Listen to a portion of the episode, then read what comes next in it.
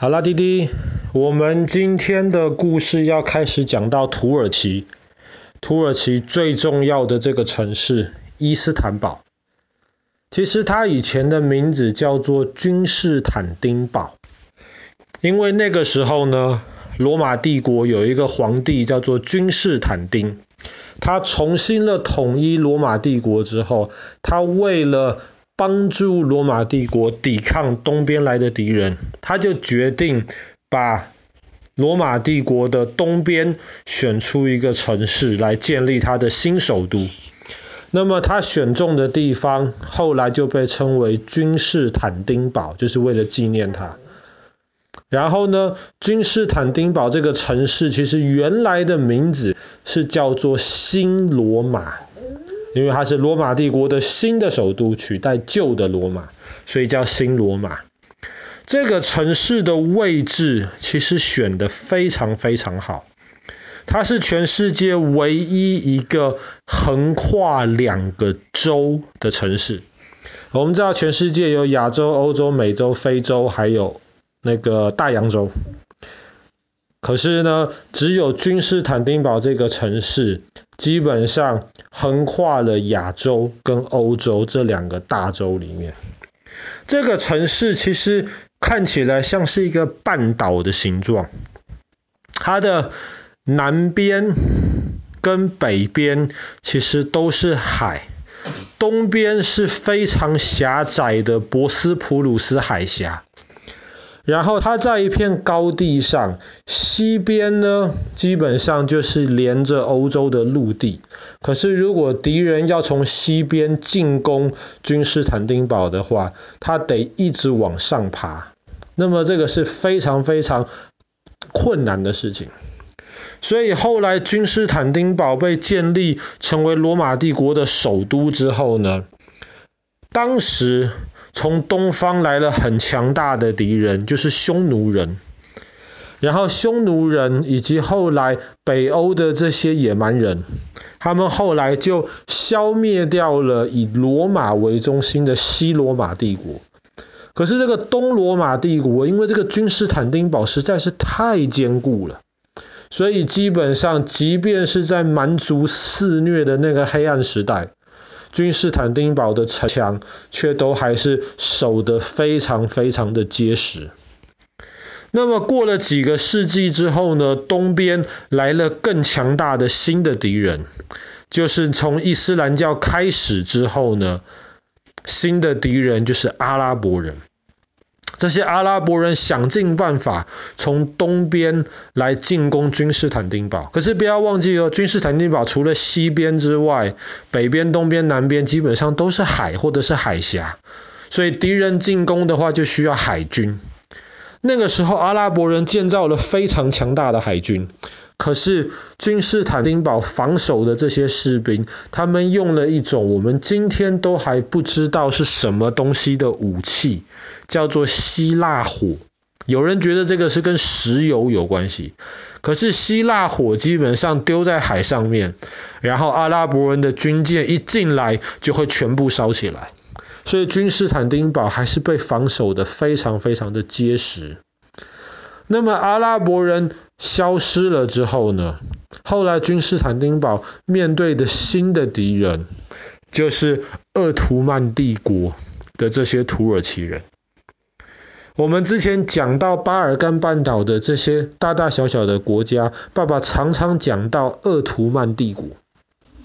当时鄂图曼帝国呢，他们是以土耳其为中心，变得越来越强大。他们换了好几个首都，但是鄂图曼帝国的皇帝从一开始就知道，我们真正的首都就是君士坦丁堡。可是君士坦丁堡那个时候在拜占庭帝国，就是东罗马帝国，其实基本上是一样的东西。那个时候还是其他国家的首都啊，所以当时鄂图曼帝国在他们最伟大的皇帝领导之下，就想尽办法要进攻君士坦丁堡。他们那个时候本来是从南边的海来进攻。可是君士坦丁堡防守的太紧了，后来他们从西边的陆地要来进攻，可是西边的陆地要往上打，其实是非常困难的事情。当时，鄂图曼帝国的这个皇帝就用了一个非常厉害的一个绝招，他就命令大家在西边鄂图曼帝国控制的陆地上面，他们把树枝、树干，很大很大的树干，圆圆的，上面浇满了油，让它变得很滑，然后把鄂图曼帝国海军的大船。从这些浇满油、滑滑的树干上面运过了陆地，运到了君士坦丁堡北边的海。就这样子，君士坦丁堡的海军后来丧失了这个制海权。那么陆军在没有补给的情况之下，最后终于被鄂图曼帝国打下来。鄂图曼帝国。的皇帝进入君士坦丁堡之后，他第一眼看到最伟大的那个建筑，就是爸爸去年故事讲过的圣索菲亚大教堂。他就下令把这个东罗马帝国最引以为傲的这个中心圣索菲亚大教堂改成一个清真寺。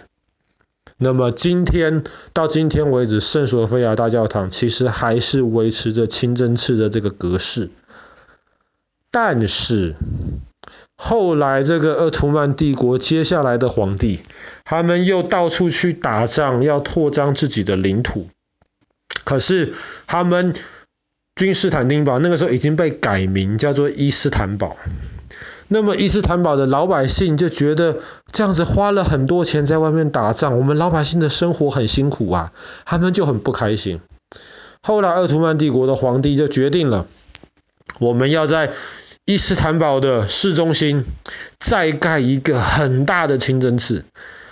来荣耀伊斯兰教敬拜的这个神，然后呢，让老百姓能够开心。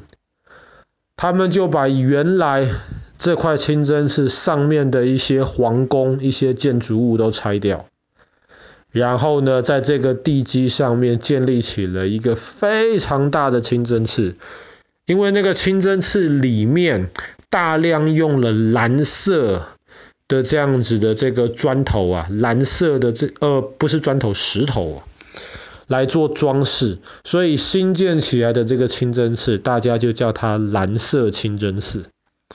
那么今天伊斯坦堡的市中心，其实蓝色清真寺跟圣索菲亚大教堂其实是两个非常非常引人注目的景点。这个蓝色清真寺的这个大理石的拱顶其实非常漂亮，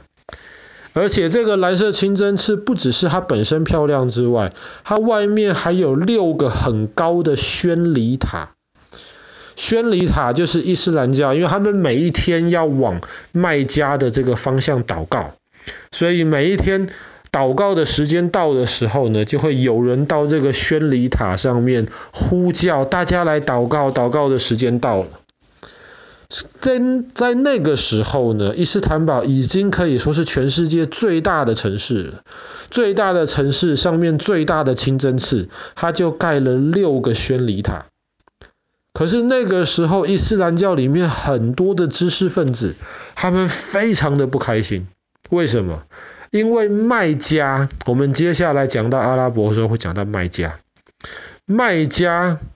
的大清真寺也只不过有六个宣礼塔。那么你这个伊斯坦堡的新的这个蓝色清真寺也盖了六个宣礼塔。感觉上你这个皇帝是不是太傲慢了？那么后来这个皇帝实在是受不了了，他就决定，不如就这样子吧，我把麦加的大清真寺再盖，再加一个宣礼塔，所以卖家现在有七个，那么这个蓝色清真寺就有六个，这样子才平息大家的愤怒。其实伊斯坦堡这个城市。一直到今天都是非常吸引人的，在几百年之前就有很多的人到这个地方去参观。当时欧洲有一个人，有一个探险家到伊斯坦堡去旅游去参观的时候，他就住在那边，他就听到的当地的老百姓常常在那边抱怨，市中心的这些老百姓如果家里有地下室。他们会发现地下室都很潮湿，而且有些人家地下室有酒窖，可能地底下有洞，就常常有老百姓在抱怨说：“我可以在我家的地下室的洞里面钓鱼。”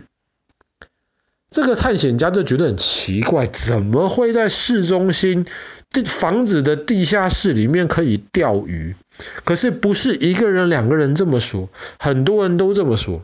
后来这个探险家非常感兴趣，他就去仔细研究伊斯坦堡原来皇宫的位置的地下到底有什么东西。后来他发现了，在市中心的地下里面有一片非常非常大的空间，一个储水池。那个储水池当然水没有储满，很大很大，而且上面有中间有三百多根柱子支撑这个储水池的这个空间，然后里面常常有水，而且里面有养鱼。所以这就是为什么那个时候有些房子地窖里面可以钓鱼。那么今天这个储水池还在，今天里面也还有鱼。现在有鱼的主要原因是为了保持让这里面的水干净。这个地底下的储水池实在是看起来非常梦幻。爸爸记得有一集《零零七》的电影里面，就是在这个王宫地下的这个储水池里面拍的。那么现在观光客到这个地方也可以去借一艘船。然后就在这个原来皇宫储水池，可是那些三百多根柱子非常的漂亮，然后有些上面还有一些特别的装饰，然后就在那个里面划船，其实是一个非常特别的一种感觉。希望爸爸有一天可以带弟弟跟哥哥，我们全家能够到伊斯坦堡去亲眼见识一下这个美丽的蓝色清真寺、圣索菲亚大教堂，还有王宫地底下的这个储水池。